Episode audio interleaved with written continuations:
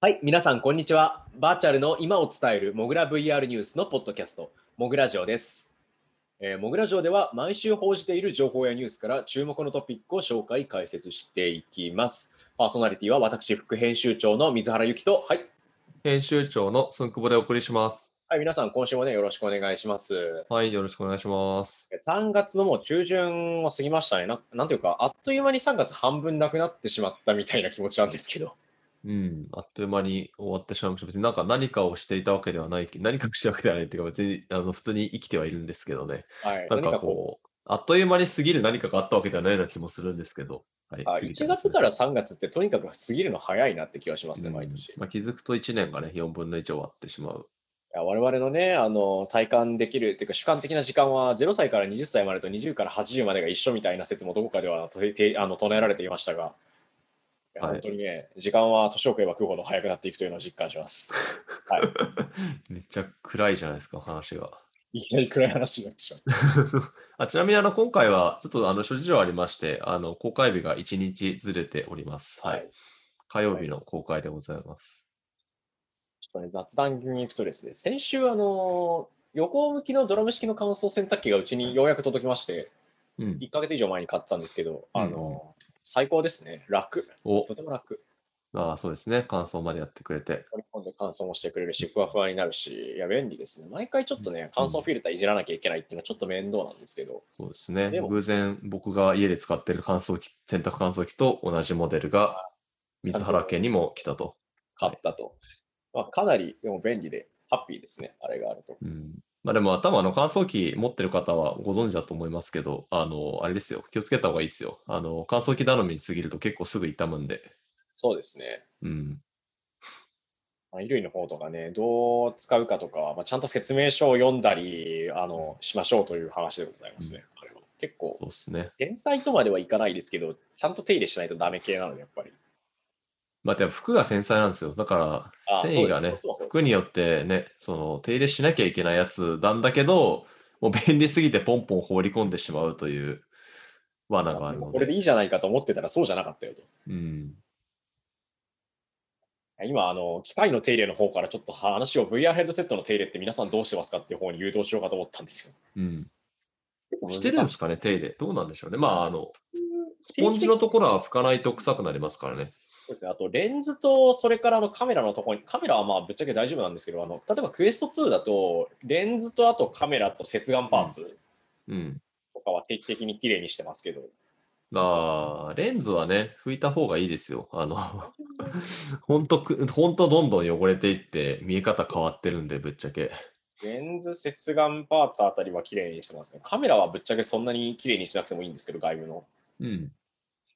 こういう感じでございます。レンズは本当、本当手入れした方がいいです。あの、もう原理的にね、拡大して見るためのものなんで、あの、結構レンズの汚れが拡大されるっていう悲しい事態になってますんで、そうですね目のと効こは絶大です。嫌な感じになるんでね、皆さんもぜひはい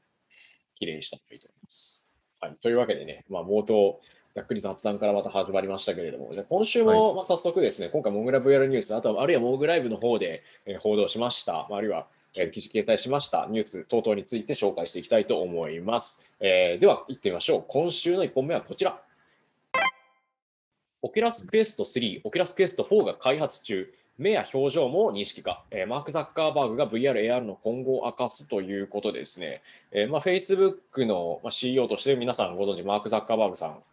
がですね、コメントで、 Oculus Quest 3、4的な、まあ、次世代版にも取り組んでいるということが明らかにされました。うんえっと、これはですね、海外メディアの行ったポッドキャストでのインタビューで語られたものなんですけども、まあ、次の数世代の VR や Quest 3、Quest 4がどのようなものになるかについて取り組んでいますというコメントを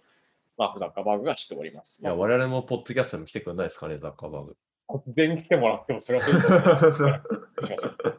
準備してから来てほしいですね、我々は。特に期待しているのは、まあ、未来のヘッドセットには、まあえーアイトラとフェイストラッキング、まあ、視線追跡や表情追跡等々が実装されることには期待してますよという話はしておられますね。センサーを増やすことには注力しているとか、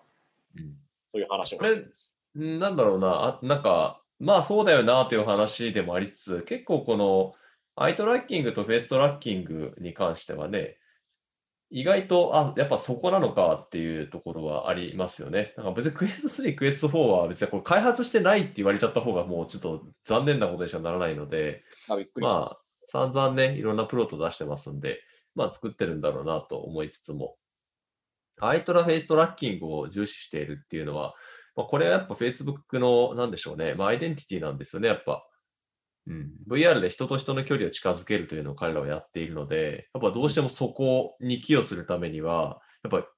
いかに人間をバーチャル側に持ってくるかっていうのが大きな課題なんですよ。人間のその表情だったり視線だったりっていうところのプレゼンスというか、の向上に対して力を注ごうとしているフェーズに入ったっていうことですかね。うん、まあこれがね、リアルアバター、まあ、Facebook リアルアバターばっかり出してくるんで、まあ、いわゆるそのバーチャルヒューマン的な、まあなんか現実の人間そのままみたいな見た目なのか、キャラクターなのかはともかく、まあ要は今のその VR のヘッドセットで実現しているコミュニケーションだけでは、やっぱまだ足りないと彼らは考えているっていう、まあこれ結構、なんだろうな、考えようによっては やっぱなんかそこって突き詰めるんだって思わざるを得ないですよね。うん。やっぱ VR チャットで散々コミュニケーションして満足してる人たちもいる中で、いや、まだなんだと。うん人間のコミュニケーションの要素っていうのはまだまだあるわけだから、ここを突き詰めていかないと、そのバーチャルなコミュニケーションっていうのは完成しないんだっていうのは彼らの言い分だと思うんですよね。これなかなか狂気じみた考え方だと思いますよね。うん。ここに妥協しないという。彼らのその、なんだ自前の、アバターのところでいくと、表情、えっと、これは、なんだろうね、表情認識とか、フェイストラッキングとか、アイトラッキングって、アバター側に実装するのところでいくと、うんそれがまあ世の中のスタンダードにならない限り、結構、個人、オーダーメイドのアバターに対していちいち搭載していくのって大変なんだろうなというのもちょっとあってん。で考えると、まあ、リアルアバターとか、現実の人間側から取っちゃって自動で作って、あとは微調整はまあできるようにしますよぐらいの路線になってくんだろうなという気はちょっとする。彼らの路線のアバターとしては。そうですね。うーん。この路線で行くんですね。まあ、そそっちなんだって感じですね。だから、まあ、解像度とかの話もあるとは思うんですけど、まあ、うんただ、うん、その性能として、まず彼が口にしたのはこの部分だったということで、若干今までのね、こうなんかバリフォーカルな可変焦点が入るとか、視野角が広がるみたいなところとは違う部分を攻めて、も攻めているってことなのかなと。うん。うん。そこが第一義でなくなったっていうには、ちょっとあのこの情報からだけでは早いかもしれない、早いとは思うものの、うんこういったところになんてシフトしているというか、今までまあフェイストラッキング、フェイスがフェイストラッキングの話めっちゃしたことってありましたっけ？あのー Connect ではやってますよ。その R&D のところとかでね、フェイストラッキングの例とか、あのバーチャルヒューマンがここまでできるようになったよみたいな例とかは散々出してきているので、あのー実際その製品にもう載せようとしているっていうのを言ったのは初めてですね、これは。こういうレベルでやってくるっていうのは初めてですよね。単純にその、言ってしまうと初代クエストからクエスト2のアップデートとはまた違う軸のアップデートがどっかで来るのかなという気がします、うんこの話。そうなんですよね。だから、いわゆるその、なんか、数字、解像度の数字が変わっていきます。視野角が広がっていきます。もしくは、そのディスプレイ性能が上がっていきますみたいな、そのものが、もし第一世代の VR ヘッドセットのその進化のポイントだったとしたら、まあ、第二世代は全然違うってことですね、これ。そうですね。VR う、うん。上のというか、ばえーと、ヘッドセットで見えているものだったり、VR 上への没入感を向上させるためとか、体験の質の向上のために、スペックを上げますっていうところよりは、内部にそのいる人々のコミュニケーションのところを強化するために、そういうことをやりますっていう路線になる可能性は大いにあると。そうですね。どなという感じですね。いや、でもこのザッカーバーグのインタビュー、なかなか新情報が多いんですよね。例えば、同じ記事に書いてあるんですけれども、値段、価格戦略も言っていて、まあ、あの、アップルの牽制じゃないかというふうな憶測も出ているんですけれども、結構もうこれ明言してるんですよね。これあの、多分明言したことなかったんですよ。ザッカーバーグが言ったのは、その、彼らは基本的にはプラットフォーム戦略であるということを明言していて、あの、アプリのストアから得られる、えーゲイン、まあ、売上ですね、利益っていうのを基本的には重要視してますと。なので、ハードウェアの値段っていうのはもう下げていくと。まあ、要は、あの、ル無線、うん Wi-Fi ルーター、うん Wi-Fi じゃないや、なんだっけ。ADSL か。ADSL の,、はいあのモデム配ってたのと同じ話ですね、もは逆や。言ってしまうと逆座やで別に我々は良いのである、ハード的にはっていう。うん、ハードは別に赤字だったとしても、まあ、それを手にした人たちが恒常的にコンテンツを買い続けることによって、まあ、手数料収入だったりだとか、プラットフォームから得られる収益が上がっていくので、まあ、あのライフサイクルのコストとしては全然ペイするというもう考え方になっているということで、もう明確に彼が言ったのは、プレミアム価格をその取ることをビジネスモデルにする他社とは異なっていると。うんいうことなので、まあ、あのクエスト2の性能がやたら上がったのになぜか金額が下がるという、まあ、まあ赤字でしょというのを、まあ、彼ら自身も肯定していて、ハードウェアでまあ儲けようとはあんましてないということですね。そうですね。まあ、この辺の話でいくと、ハードウェアの単体価格がまあ高いと思う。例えば、うんまあ、1000ドル以上する、10万円以上するところとか、あうんとアップルの例のヘッドセットが何十万みたいな話がありましたけど、うんこれに対する牽制というか、ある種の言及ですよね。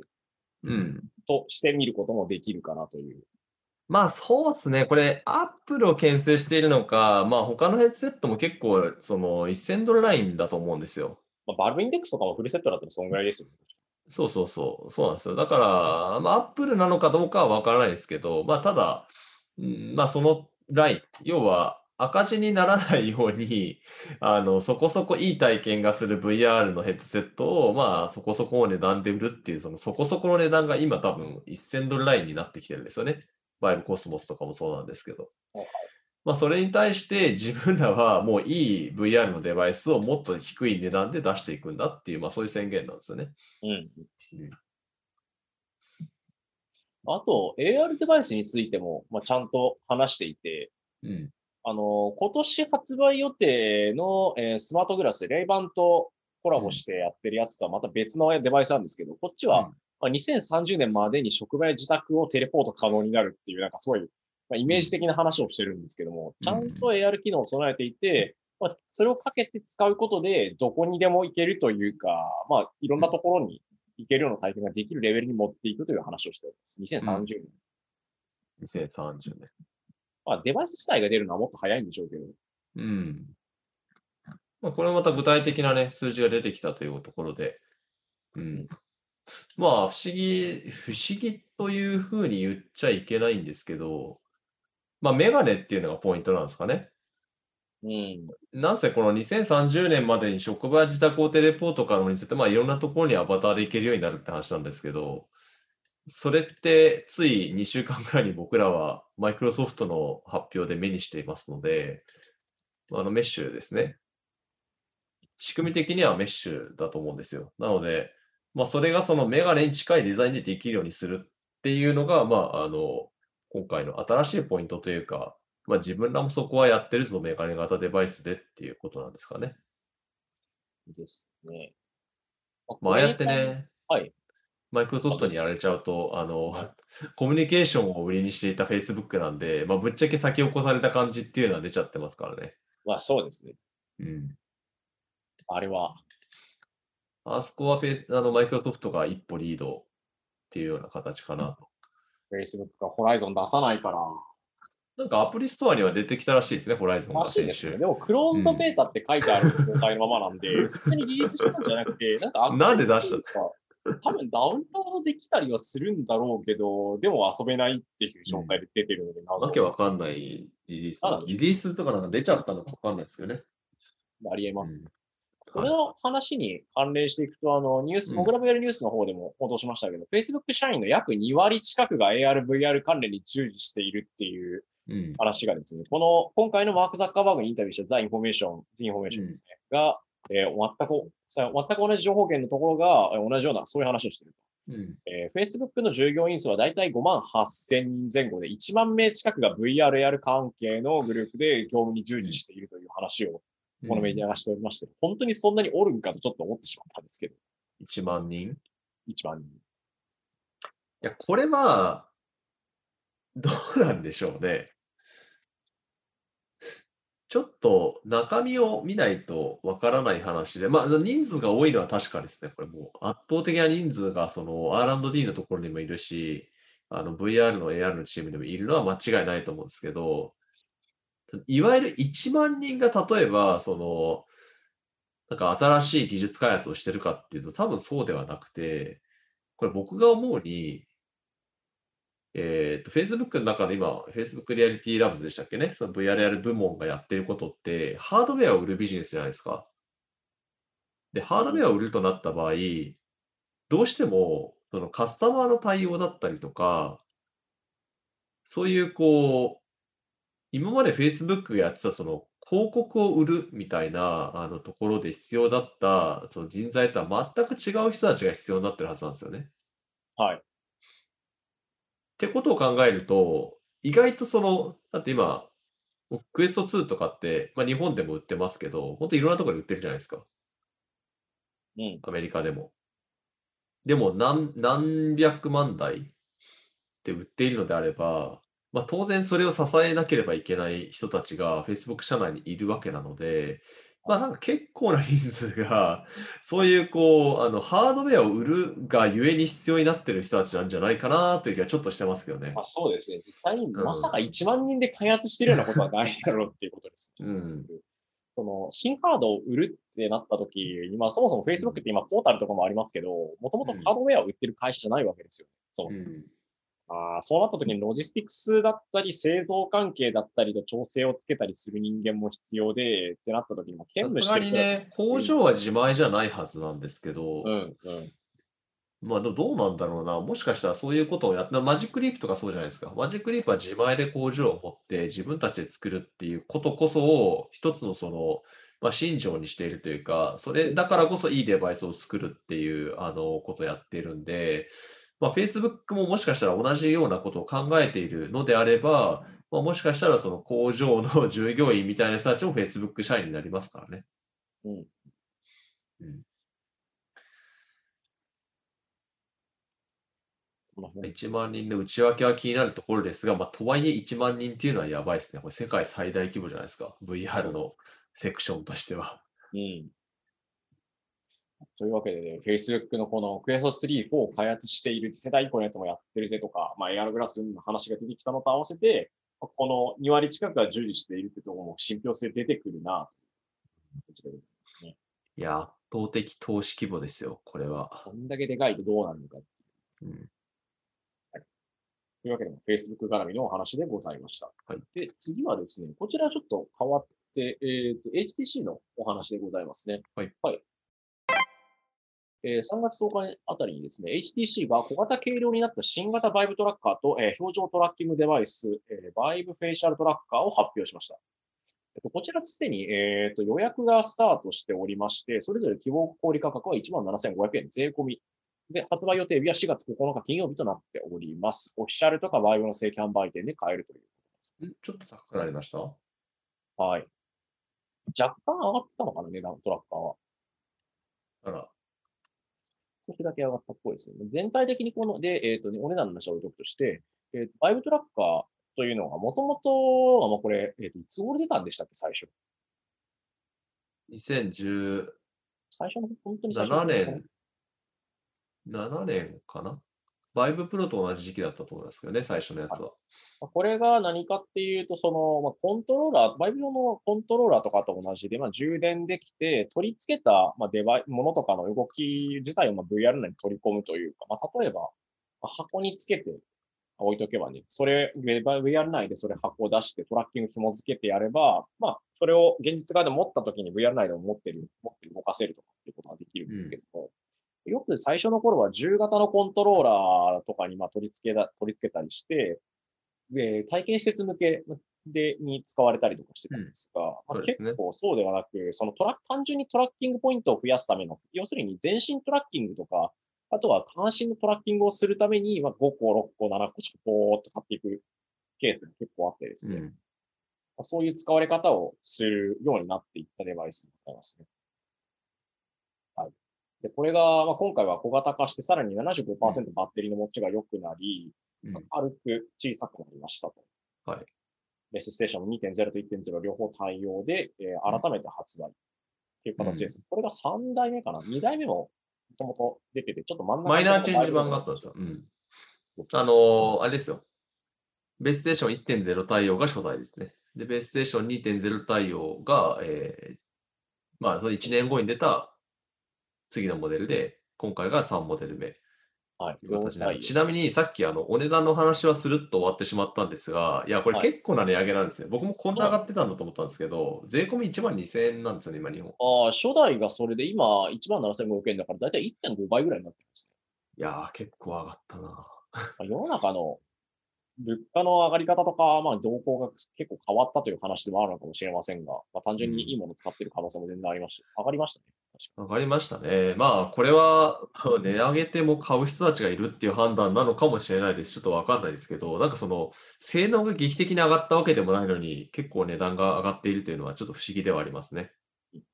うん。軽く小さくなりましたよっていうのもありますけどね。あこれ、ねあの、ウルトラとかやってた人的には、まあ、バッテリーの持ちも良くなったので、充電の頻度が減るし、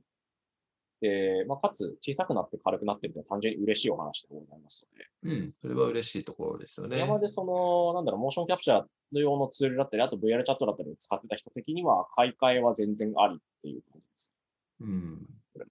旧世代に、あと新しく買う上で、結構バイブトラッカーって今まで在庫切れになってるケースがしばしばあったので、最近はかっただいぶ良くなったみたいですけど、まあでもそうでもないか。そのあたりも解決できてるのかなと。で、もう片方の、でこちらはむしろだいぶ気にな、僕はこっちの方が気になるんですけど、フェイシャルトラッカーですね。表情トラッカー。うん。ヘッドセットの、えー下の方から出して、えー唇や舌や顎の動きなどをチェックすると。うん。で、表情をアバターに反映するという仕組みになっているそうです。うん一応、バイブプロとあとバイブプロ愛用っていう形なので、うんコスモスとかには非対応っていう感じですね。これは結構、うーん、この感じからして、まあ、本当に、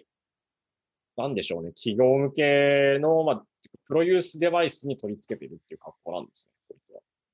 まあ、あとは日本だと VTuber じゃないですか。あそうですね。そっち向けだとうんまあ。バーチャルキャストとかはこれ対応してますんで、うんまあ、バーチャルキャスト使って、しかも、あの、 VIVE Tracker でフルトラしてる人が、まあ、アイトラッキングも組み合わせると、まあ、結構な顔の、てか、まあ、さっきその話しましたよね。うんアイトラッキングとフェイシャルトラッキングを VR に統合するというお話が、ザッカーバーグさんのお話の中に出てきましたけれども、まあ、そういう意味ではそれをあの PC 向けの VR で、まあ、若干プレミアムにはなるんですけれども、まあ、もう実現してしまおうというのが今回の HTC のフェイシャルトラッカー、表情トラッカーになるかなと。まあプロアイとそれからフェイシャルトラッカーでフルセットですかそうですね。まあ、これで、えーと、唇の動きだったりとか、顎の動き、舌の動き読み取って、顔の動きを一応もう38種類読み取れるということで、まあ、かなり多分表情豊かになるんじゃないかなと思います。逆に、まあ、あの日本で言えば、えー対応ソフトがすでにあるわけですね。アバター突っ込んで、えーこのフェイシャルトラッカーとバイブ一式でいい感じの表現ができるようなソフトもありますんで、まあそういうのを狙ってるのかなと思います、これ。そうですね。こっちのむしろフェイシャルトラッカー1万7500円なんだということにちょっと驚きが。1バイブトラッカーですよね。そうですね。うん新型と全く価格が一緒。まあちょっともうね、見た目とかは完全に捨てている 感じのあ、そうですデバイスではあるんですよね。うん。まあでもこれでね、あの、お手軽にその、やっぱ表情トラッキングっていうのも、ガチでやろうとしたらすごく大変なわけですよ。カメラみたいなのを目の前に置いてとか。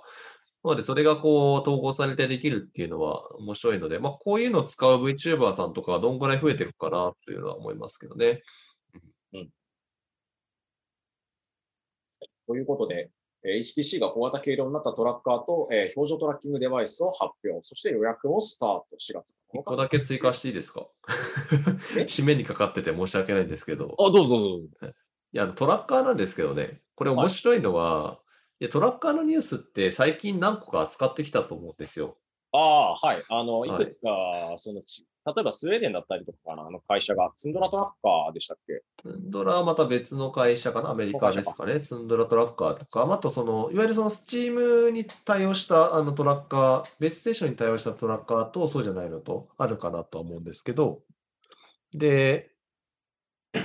面白いのは、このツンドラトラッカーっていう、まあ、これからのキックスターターを行うと言われているデバイスの方で、これ、あの、価格がですね、既存のバイブトラッカー以下って歌ってたんですよね、元々と。そうですね。えっ、と、既存のバイブトラッカーが1万2000ちょいとかだったので、まあ、今話したみたいに、やより安いっていううん設定にしようとしているそう。なので話だったんですが。これとね、この新しいバイブトラッカーが激突するんで、面白いことになりそうですね。確かに。はい。他のデバイス周りも、同時にあの、まあ、他の会社のマヌスとかはちょっとまた別の使い方ですけど、トラッカーめっちゃ出て。マヌスも出ましたね。マヌスのトラッカーも出てきて、まあ、あちらは多分ちょっとプロユースなんで高いと思うんですけど、うん。なそういう意味では、ちょっとこう市場の環境がトラッカーが最初出た時と変わってるんですよ。あの時っていうのは、要はバイブと組み合わせて、まあ、全身フルトラもできるような、まあ、そういうデバイス、Steam 対応のものって、バイブトラッカーしかなかったんですよね。なのでみんなでそれ買って、あのいろいろ組み合わせたわけなんですけど、そうじゃないのも出てくる中でのバイブトラッカーの位置づけみたいなのは多分今後ああるんだろうなと思います。うん。うん。問われそうですね、ここ終われそうですね。が。はい。というわけで、まとめてよろしいか。うん、どうぞ。というわけで、えー改めまして、HTC がまあ小型軽量になった新型のバイブトラッカーと表情トラッキングデバイスを発表。それぞれまあお値段17,500円で予約開始、4月の発売という内容でございました。はい。では続きまして、次行きましょう。えーエピックゲームズがフォトグラメトリーツール大手のキャプチャーリアリティを買収しました。うんえーゲームエンジンのね、アンリアルエンジン4、まあ、UE4 とかフォートナイトとかでも知られているエピックゲームズですけども、ここが新しくまた別の会社を買収しました。なんか最近やたら買収してますよね、エピック。いやー、すごいですよね。ついはい先々週くらいじゃなかったでしたっけ、あの、フォールガイズのところを買収したのは。はい、えっ、と、トニックが確か買収をしております。はい。いでやでも今回は、ああ、どうぞキャプチャーリアリティうん。というところでして、いや、これはでかいですよ、この買収は。僕、これすぐ記事書いちゃったんですけど、まあ、それぐらいなんか、おっと思ったんですよね。あフォのトグラメトリのとこですっけ？そうですね、リアリティキャプチャーっていう名前の、あのツールを出しているところで、多分フォトグラをやっている人はもう本当におなじみのあのはい会社だと思います。なんで、リアリティキャプチャーっていう、まあ、あのよくフォトグラやってる人たちが使うソフトを提供している会社が、まあ、アンリアルエンジンを抱えているエピックゲームズに買収されたということなんですよね。で、まあ、これは、あの、多分エピックゲームズの、その、いわゆるフォートナイトとか、そのさっきの、あの、フォールガイズを買収したそのゲームの文脈とは全く別で、まあ、もういわゆるアンリアルエンジンという、その、ゲームエンジン側を強化するための買収だなと思います。3D コンテンツ系、特に、いやこのぐらいフォトグラなんですけど、うんリアル路線のやつで 3D コンテンツを作りたいという人向けに、 Unreal Engine の中にこのシステムを組み込んでいきたい。うん、そうなんですよ。なので、まあ、もともとね、 Unreal って、まあ、 Unity でよく対比された時にも言われるのが、やっぱフォトリアルな表現ができるプラッグラフィックあのゲームエンジンだと。うん、見た目がとても良いと、リアリスティックなものが作れるっていうのが売りであり、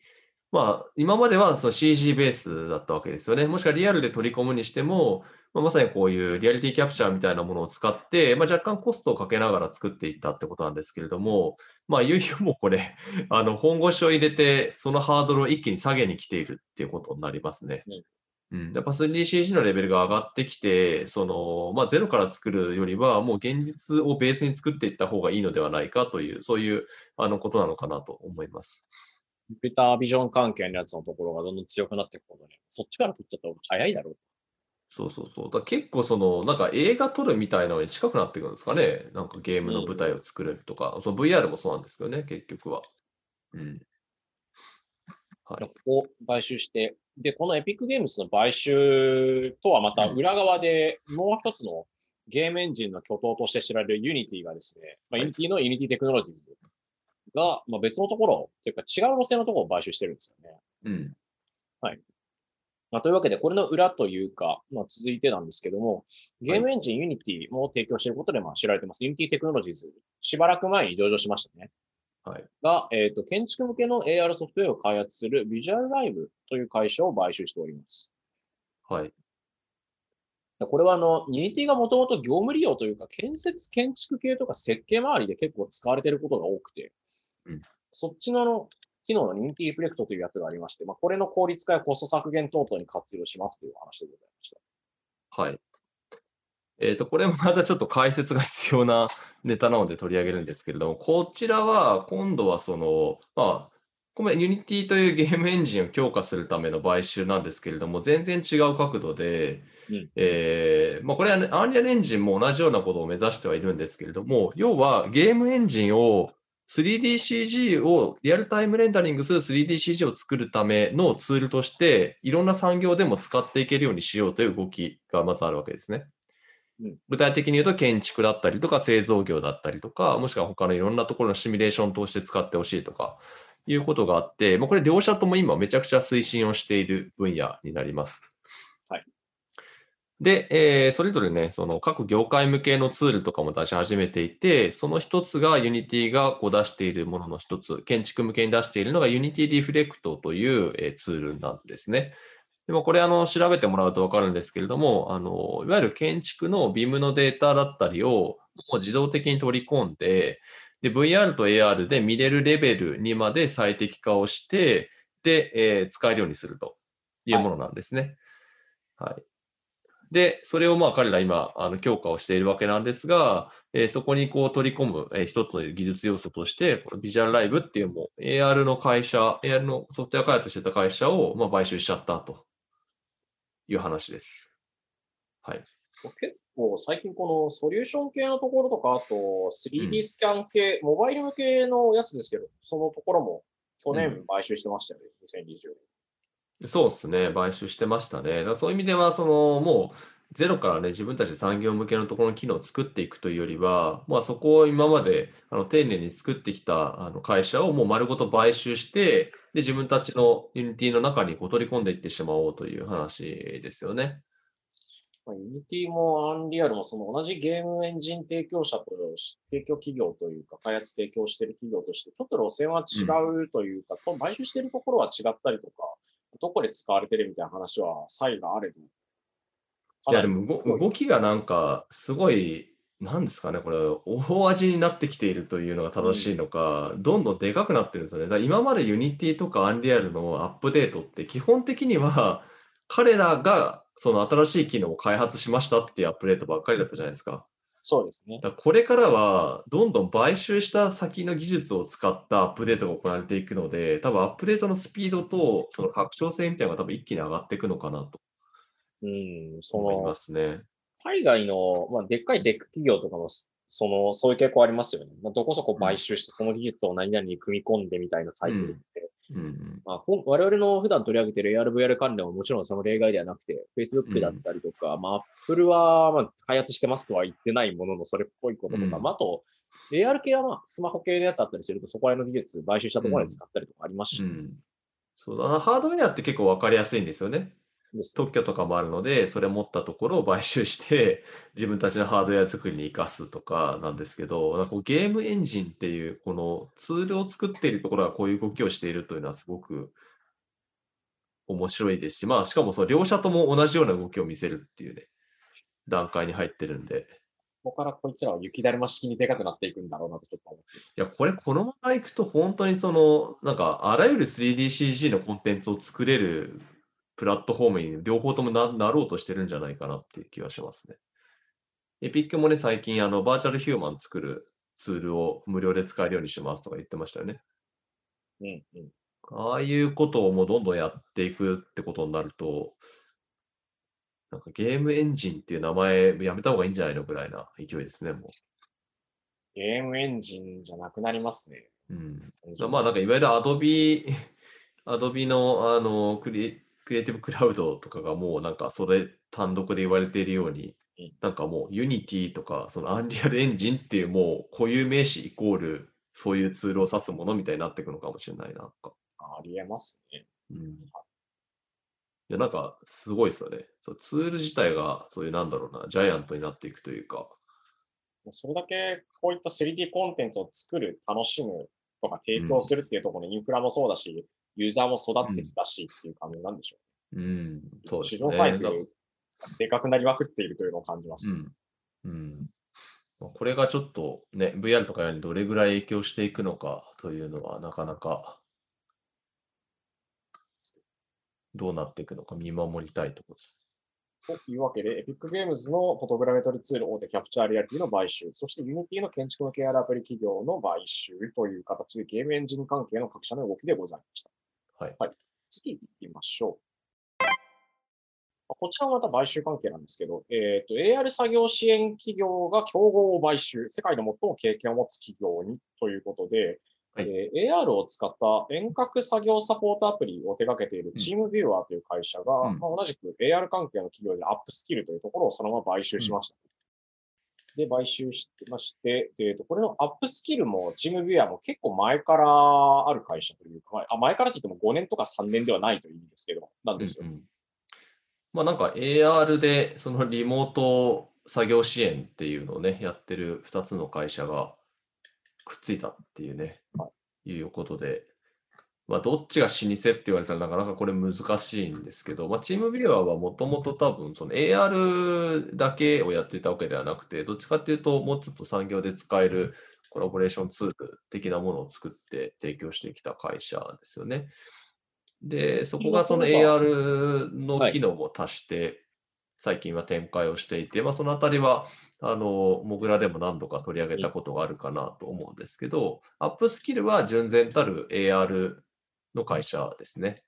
ここが2010年くらいからずっとそちらに取り組んでいて、今回チームビューアーに買収されました。そうですね。アップスキルは本当結構、あの、僕がアメリカン展示会とか行ってもよくブースを出してたところで、あの、いわゆる AR を軸に、あの本当はどんなデバイスでもできるよっていうのをやっていて、まあ、いわゆるスマホ、タブレット、スマートグラス、ホロレンズ、はいはい。PC。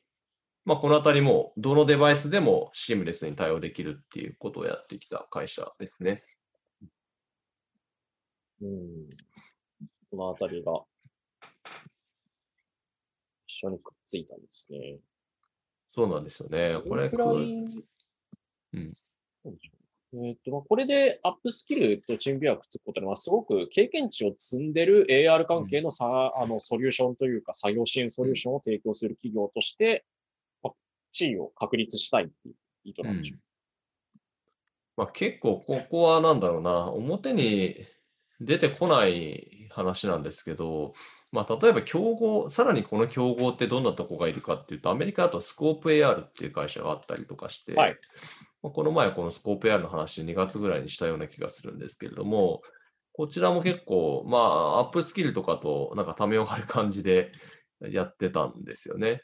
で、こちらはこちらで今伸びていて、で、いろいろその産業向けに展開できるこう使いやすい SaaS ツールみたいなのもどんどん始めていたりするので、まあもしかしたらこのあたりのその業界図みたいなのがあるんじゃないかなとは思います。そこまで僕も詳しくないんでわかんないですけど。うん。この手の AR の、あれですね、作業効率向上系というかやってるところって、まあだいぶだいぶいろんなところにあるけど、かなり強い会社が生まれたので、まあ、一挙になるとは言わないですが、まあ、そのポジション取りのやり方がうまいのかなという気はします。はいまあ、この分野って伸びてますからね。うん。そうなんですよね。なので、これ結構ね、多分アメリカだとめっちゃ伸びて、特にこのコロナでめちゃくちゃ伸びてるはずなんですよね。なので、こういう動きが活発に出てきているというのと、あと、あの、アメリカの方のこの手の AR のツール、まあ VR もそうなんですけれども、で、顕著なのは、やっぱりもうとにかく SaaS 化するんですよ。うん。このスピードが凄まじく速いのがやっぱ彼らの特徴ですね。なので、なんかその、提供する会社側がなんかオペレーターがいて手伝ってあげるとかではなくて、もうその即導入できるみたいな、うんいろんなシチュエーションに対応していくみたいなところをどんどん組み上げていくのがうまいので、結構このあたりは、うん実際に彼らのツールがどうなってるのかとか、ちょっと触ってみたいですけどね。どれぐらい洗練されてきてるのか。問い合わせます？ちょっと試してみたいですけどね。うん。そうですね。各社、日本国内でも、例えばあの VR 会議系とか、あるいは AR 作業支援系っていろんな会社がソリューションとして売り出してはいるんですけど、サース的なというか、もっと、うんうん個別のやつの導入っていう形じゃなくて、もっと広げられる形で売ってる、売るようなところってそんなにたくさんあるわけではないような気がするので、日本は遅いです、やっぱり。うん、基本的にはやっぱり一社に対するニーズを満たすっていう感じでコンテンツを作るのが多いので、どうしてもその SARS っていうよりは一点物になっちゃうんですよね。で、そこから SARS を目指していくので、スピードが遅いんですよ。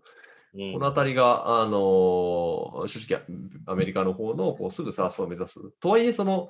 SARS ってイコール何でもできるわけじゃなくて、あのいろんな企業の共通ニーズ拾うだけなんで、あの失敗すると、そのなんか器用貧乏みたいなね、あの なんか惜しいだけみたいな、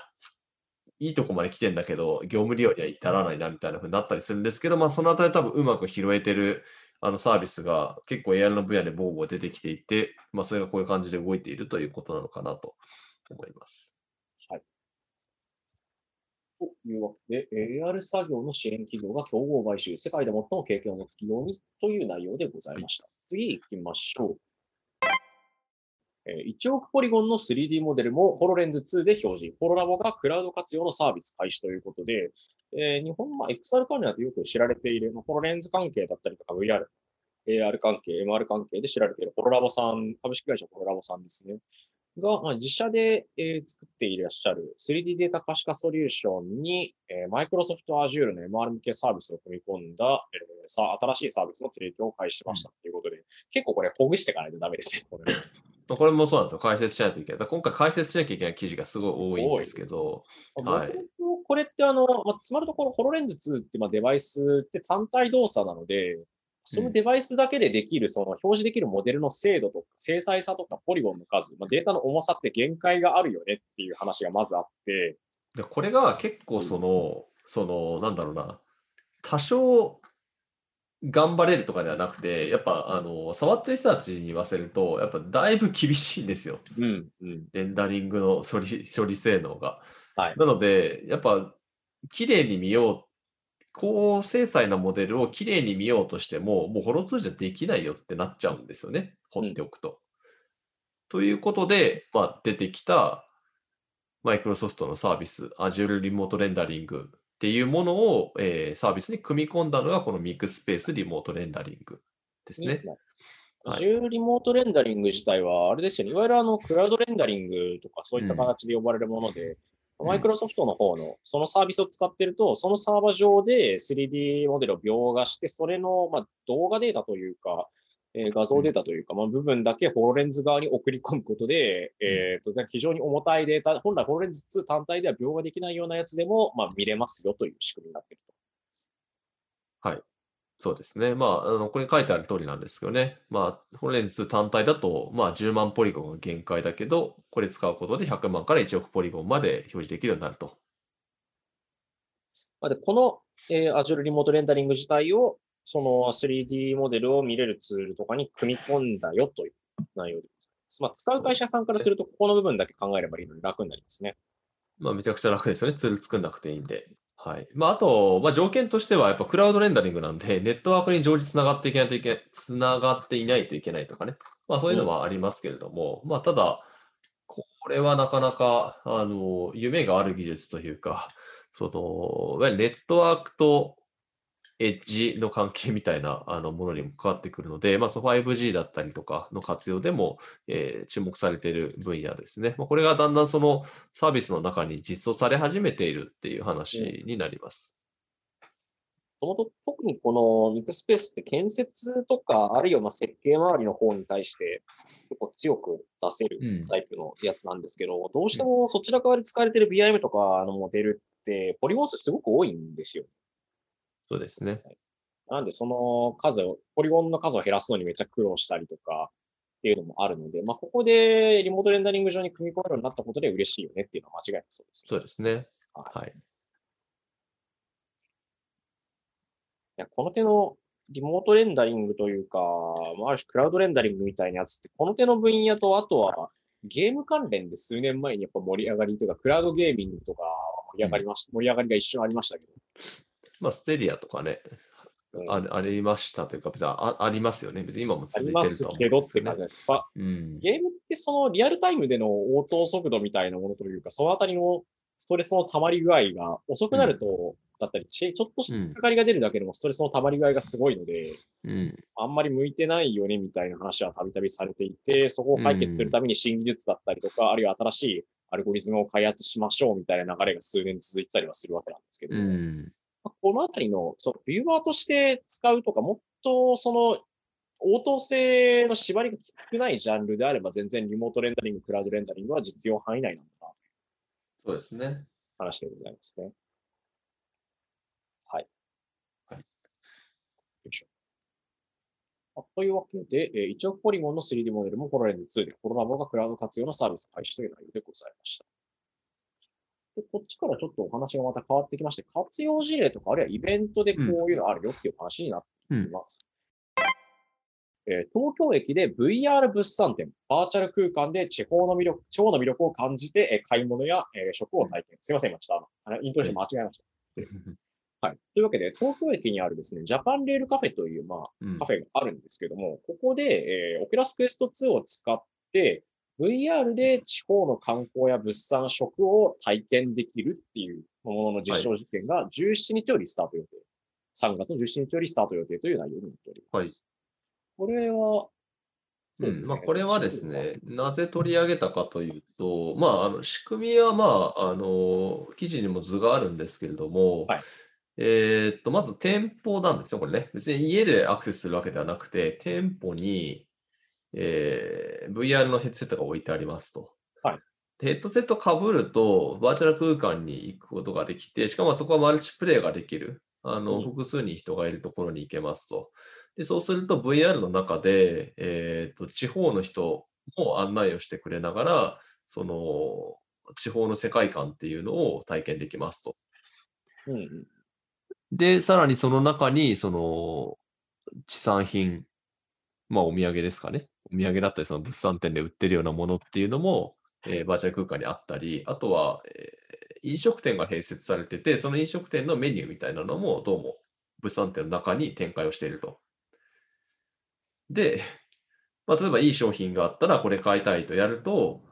えー VR の中で、えーそういう行為をした後、ヘッドセット外して、レジの方に行くと商品を受け取ったり、もしくはさっき VR の中で見た、えーご飯っていうのをそのまま店内で食べることができますと。まあ、いうなんかその、なんていうんですかね、これ、物産展のその雰囲気とか、そういうそのアンテナショップ的なものを、まあ、バーチャル空間に持ってったっていうのが正しいんですかね。そうですね。うん。な感じなのか。うん、だからアンテナショップじゃなくて、現地の道の駅で買い物してるんだよみたいに持ってってるってことですね。うんうん。VR を使うことで。で、これが多分、その、まあ特定のセットが必要っていう形じゃなくなっていくので、まあ、ちょっとそのあたりのコストだったりは減らせますよっていう話でもあるし、まあマルチだったり、遠隔からのそうんの接客も受けられるっていうところに面白さやうん新しさとか、まあ、体験の価値を置くっていう仕組みなんでしょうね。そうですね。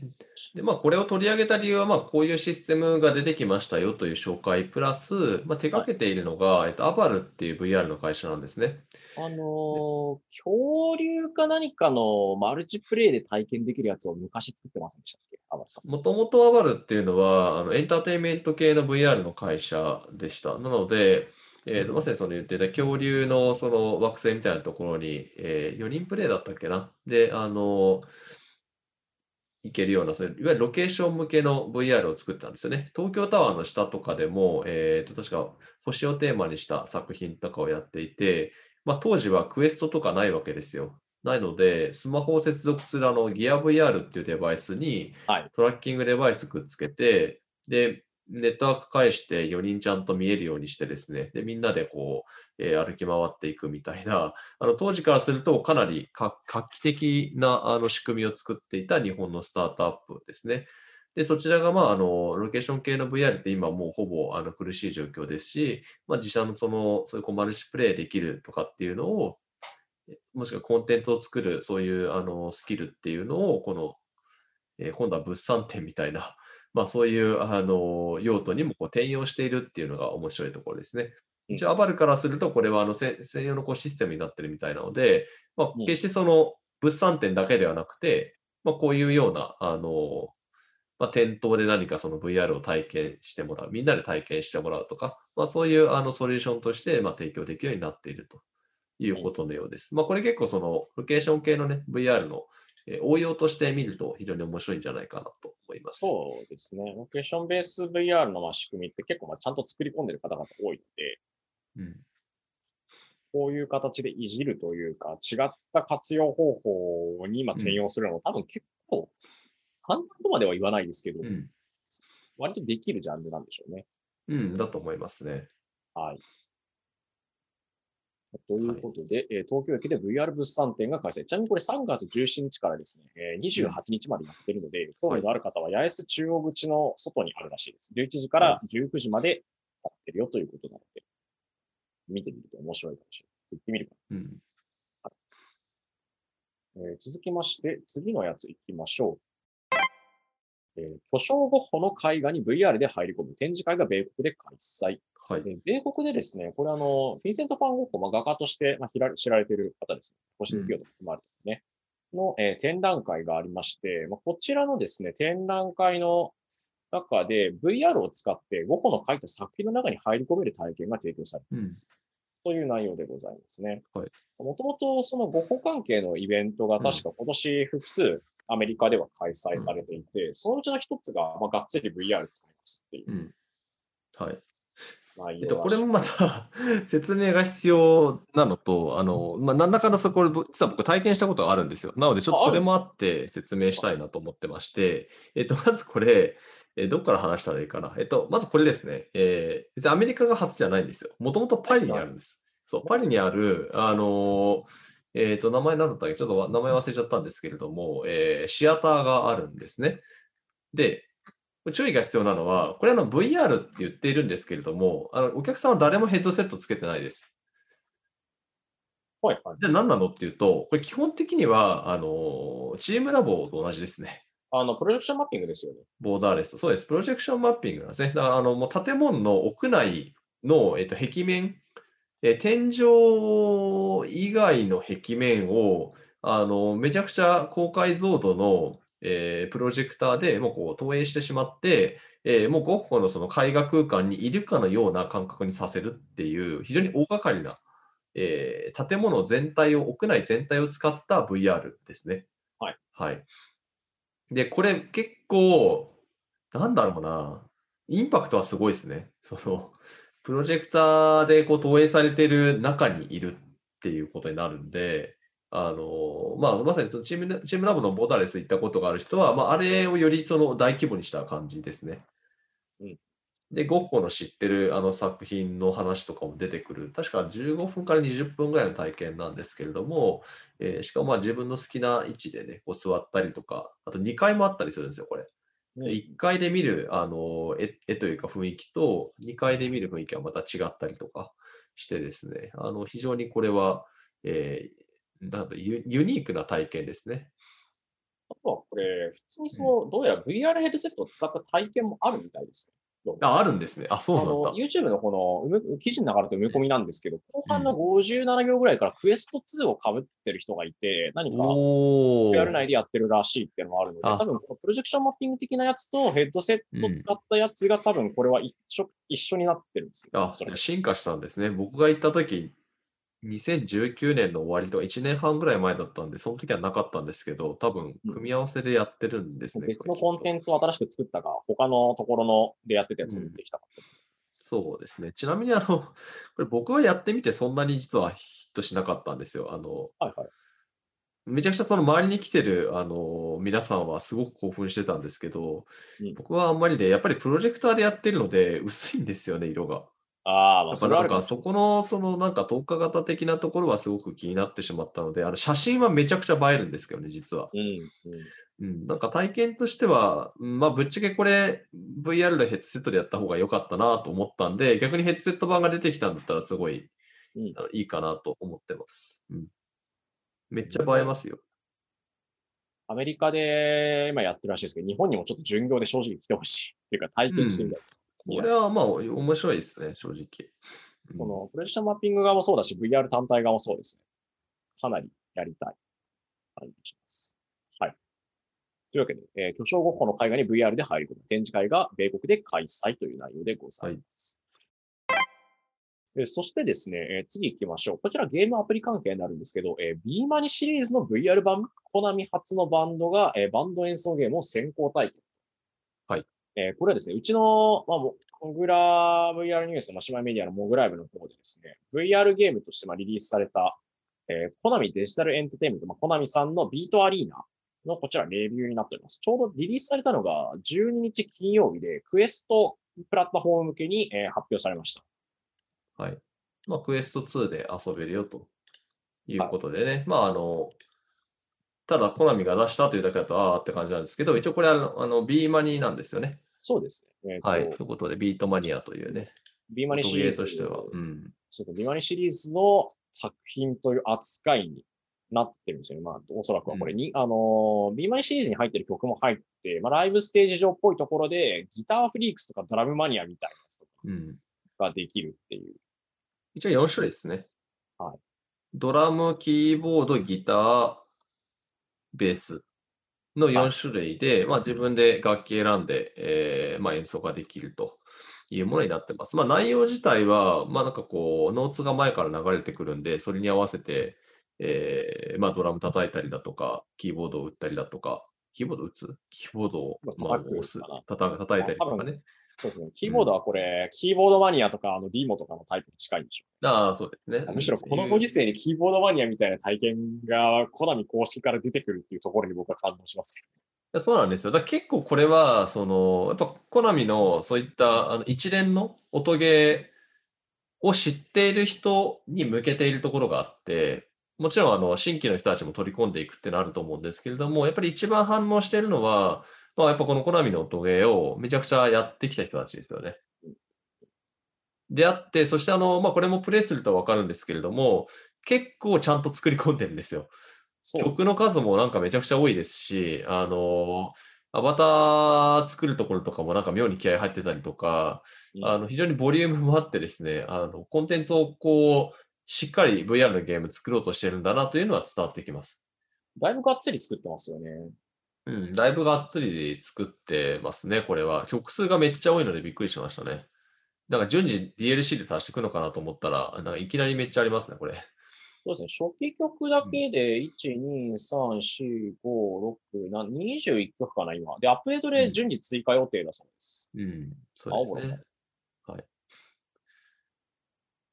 だいぶ、結構ビートマニ、あとはあの、ビーマニシリーズのまあ曲の中だと、まあ一番というか、ほぼ全カテゴリーに入ってる曲とか、凛として咲く花のごとくという曲があるんですけど、これもちゃんと移植されてるし、だいぶやってるなこれは。そうですね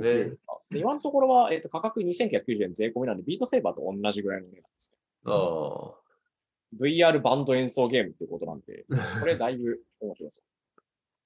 まあ、ぜひね、あのまあ、コナミの音ゲー好きな人だったりは、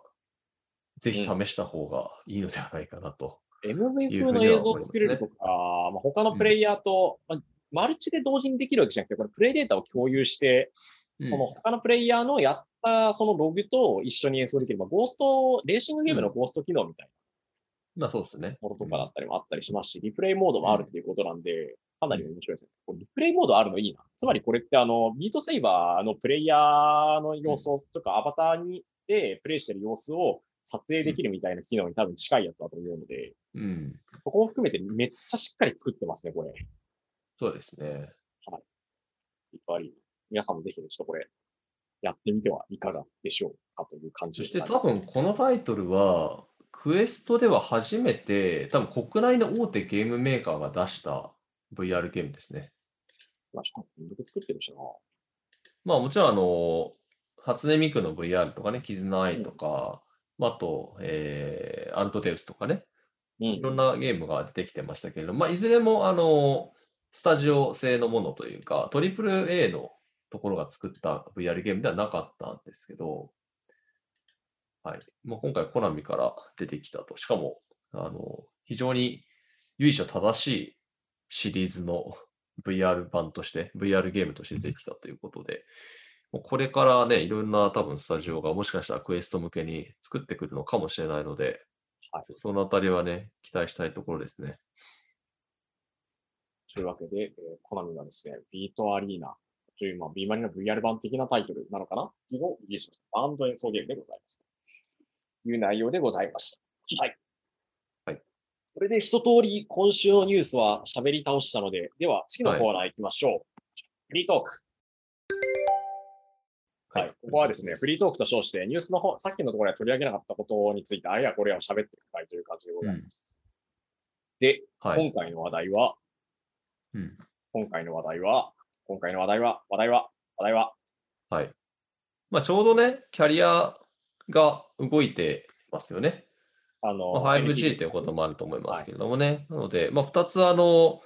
まあ、似たようなというか、まあ、両方とも実証実験だと思うんですけれども、まあ、ドコモの KDDI が、はい、まあ、それぞれあの、マジックリープと、まあ、エンリアルというね、それぞれパートナーの会社があるわけでして、はい、まあ、そこと、それを、そこのデバイスを使った、えー、実証実験というのをちょうどこのタイミングで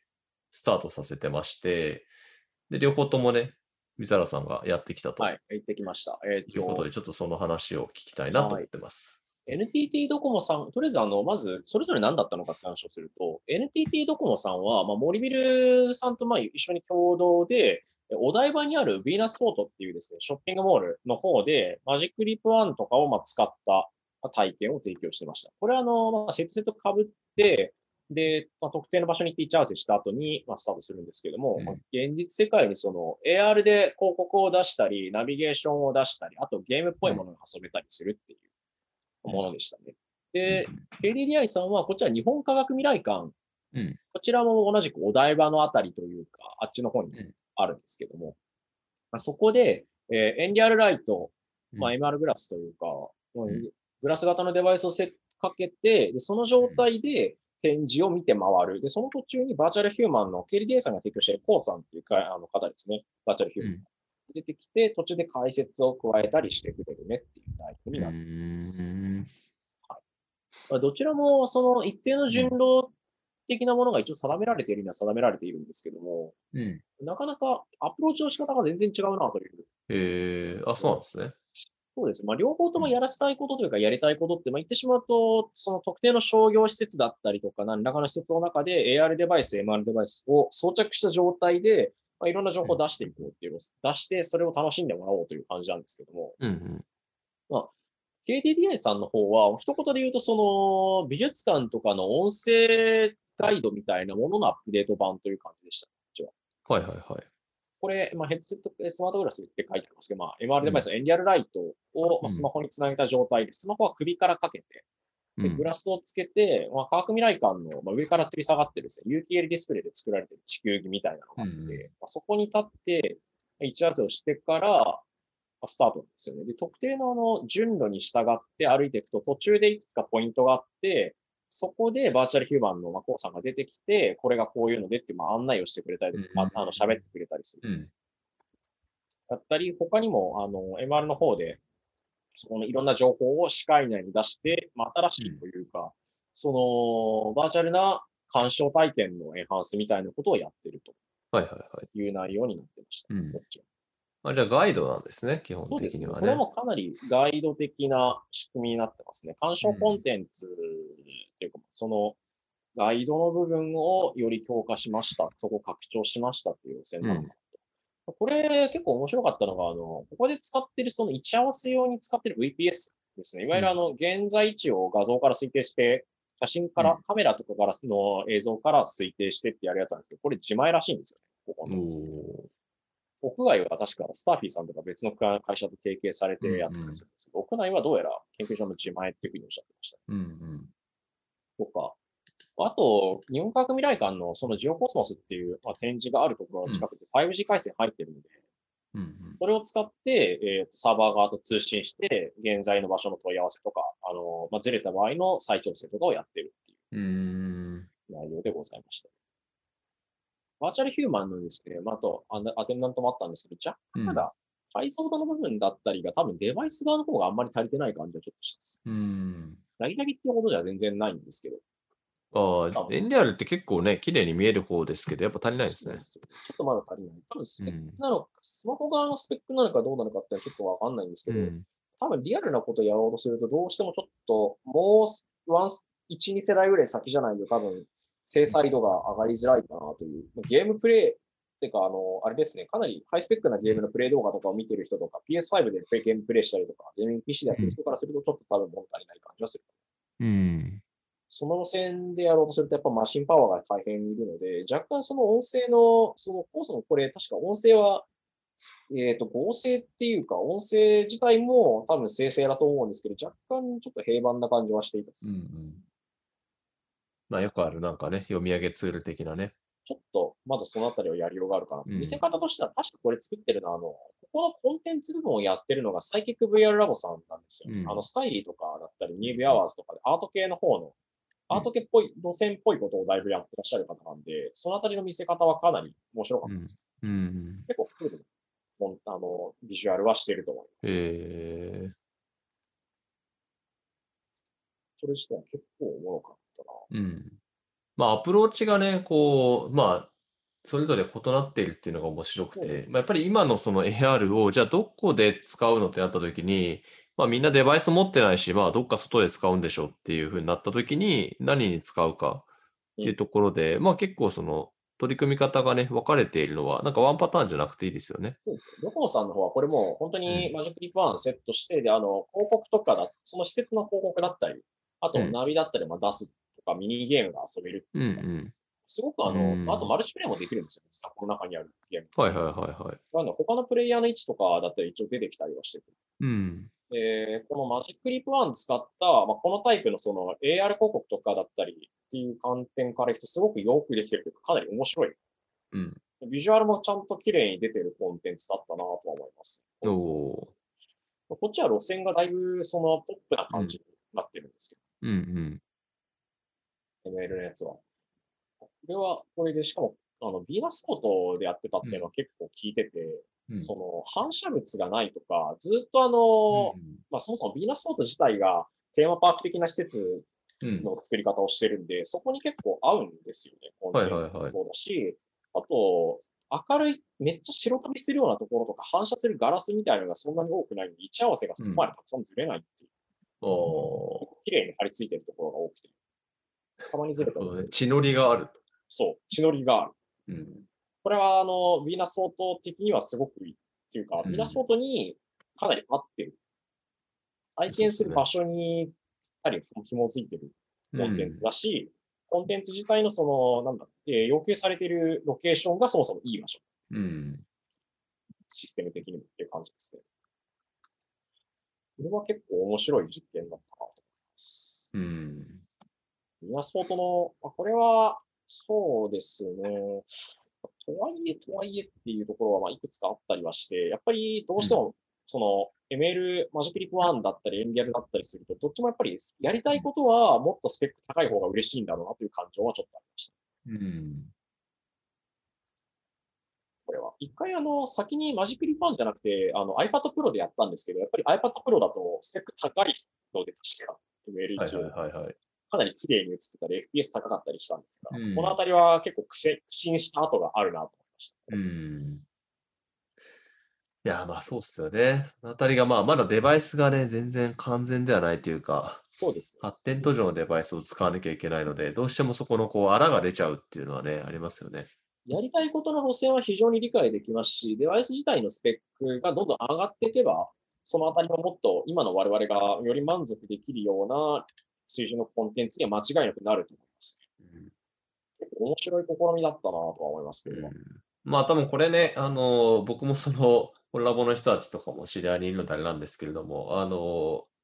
今回ね、コロナの非常事態宣言が伸びてしまった結果、その、本当に実証実験として試すだけで終わって、そのなんか一般の人は公開みたいなところまであんまり行けなかったりとか、うん。まあ、スタイリスタイリードというか、えー、KDDI のね、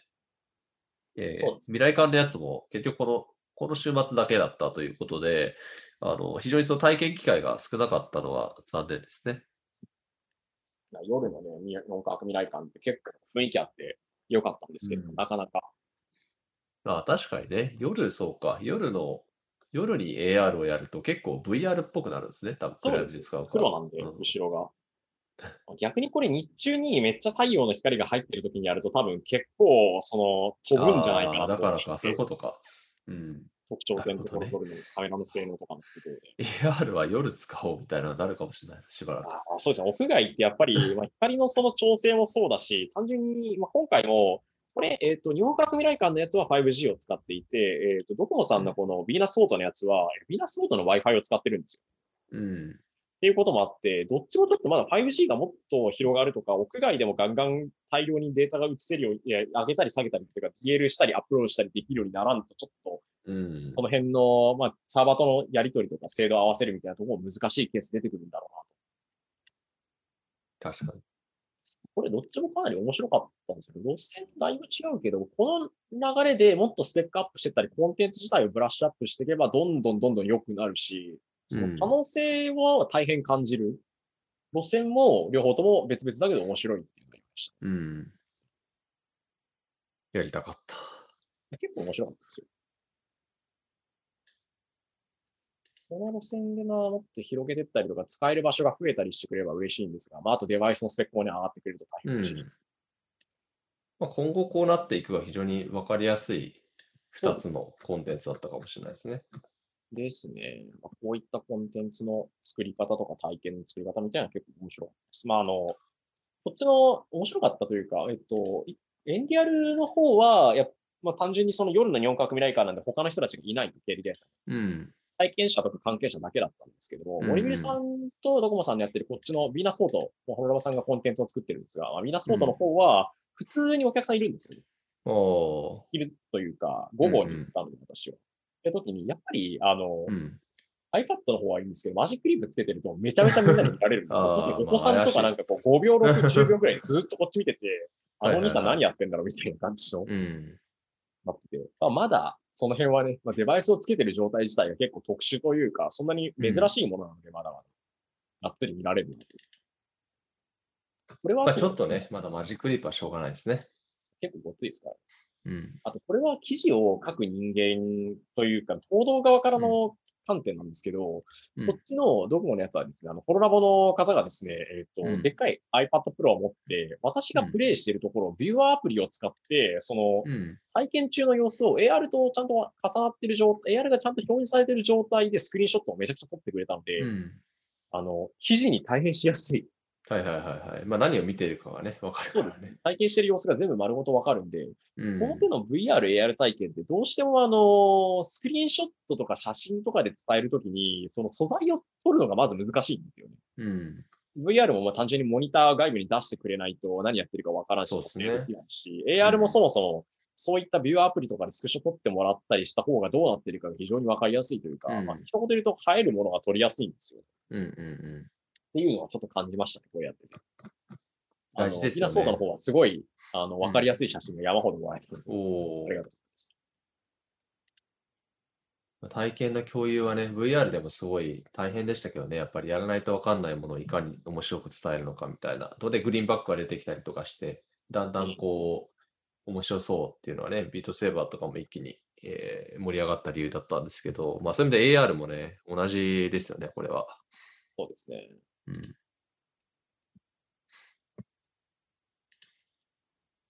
はい。どのようにお疲れ体験様でしてるかがね、わかりづらいとちょっと辛いっていうのはあると思うんですが、ここはちょっとまたこぼれ話です。そういうのがあると嬉しいし、めっちゃ記事にしやすいし、多分体験してる人とか、まあ、ツイッターでシェアしてる方々もいますけど、そういった形で伝わりやすくなるんでしょうね。うん。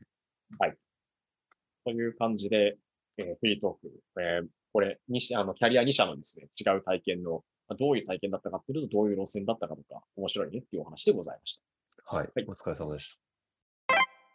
はい。というわけで、今週のモグラジオはここまでかな。だいぶ今週も喋りましたね。た。食べましたね。えーというわけで、第35回のモグラジオ、3月で第2、3週のモグラジオ、ここまでとなります。はい。例によってパーソナリティは私、副編集長の水原由紀と、はい。編集長の寸久保でお送りしました。はい。皆さんありがとうございました。また来週ま。た来週ありがとうございました。